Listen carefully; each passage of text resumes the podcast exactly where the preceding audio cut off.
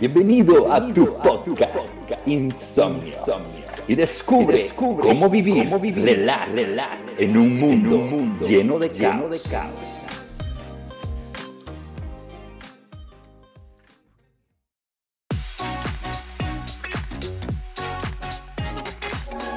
Hola, bienvenido. Este es tu podcast Insomnio. Qué bueno que estás con nosotros una vez más. En sus marcas, listos, fuera. ¿Recuerdas esta famosa frase? ¿A qué edad de tu vida te transporté?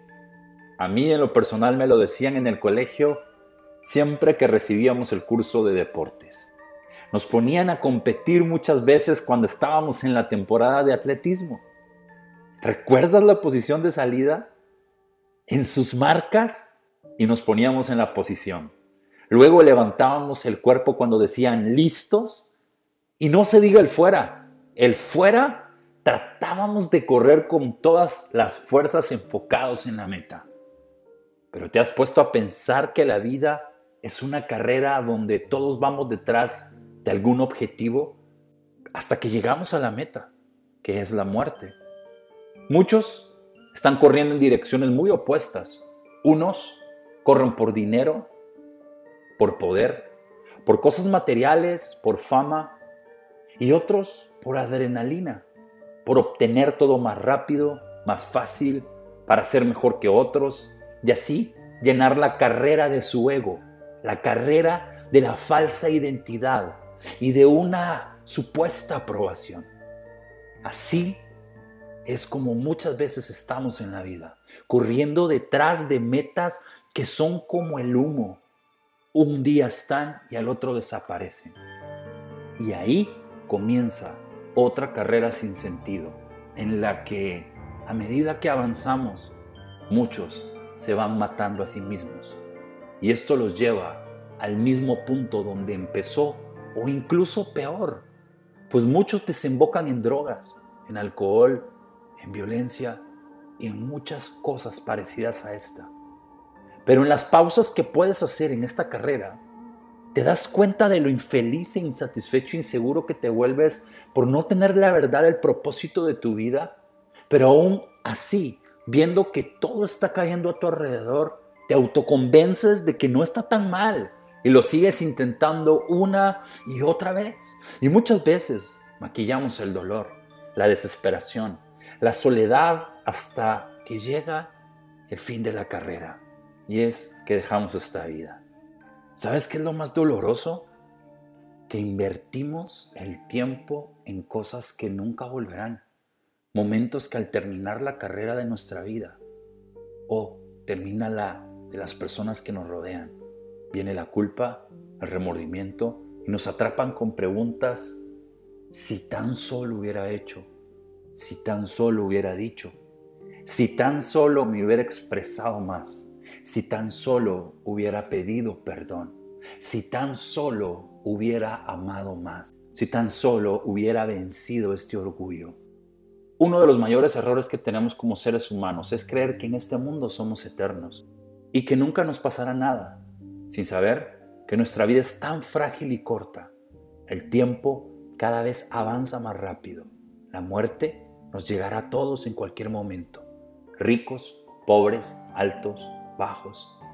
Esta es la realidad de la vida en la que vivimos y debemos de tener presente que nadie sabe la hora y el lugar donde partiremos y debemos estar conscientes de esto.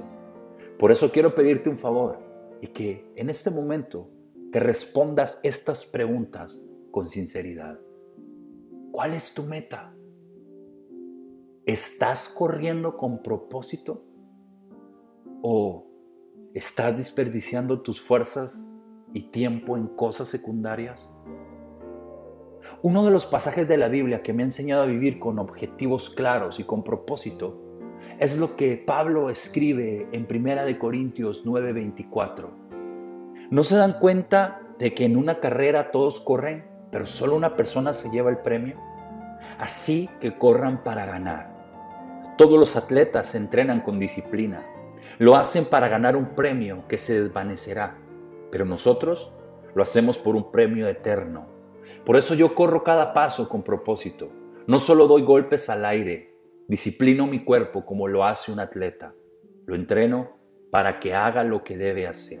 De lo contrario, temo que, después de predicarles a otros, yo mismo quede descalificado. Pablo está utilizando una ilustración que los corintios conocen a la perfección, el deporte.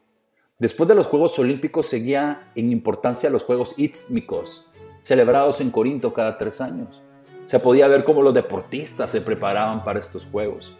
Pablo tenía un objetivo claro y estaba dispuesto, cueste lo que cueste, a cumplir el propósito de Dios en su vida el propósito de su vida en esta tierra, en obediencia, con propósito, con sentido, con servicio, con pasión. Pablo tenía miedo de perder la corona, no la salvación eterna que recibimos por gracia de Dios. Pablo no quería perder su premio, el que iba a recibir cuando su vida terminara. Él quería ganar la carrera. Por eso, en sus marcas, significa que debemos vivir en un constante entrenamiento. ¿Cómo hacemos esto? A través de una relación íntima con Dios, auténtica y sincera. Debemos aprender a desprendernos de aquellas cosas que nos dificultan en la carrera. ¿Qué cosas pueden impedirnos que avancemos? Heridas, fallas, desilusiones, amarguras, odios, pecados.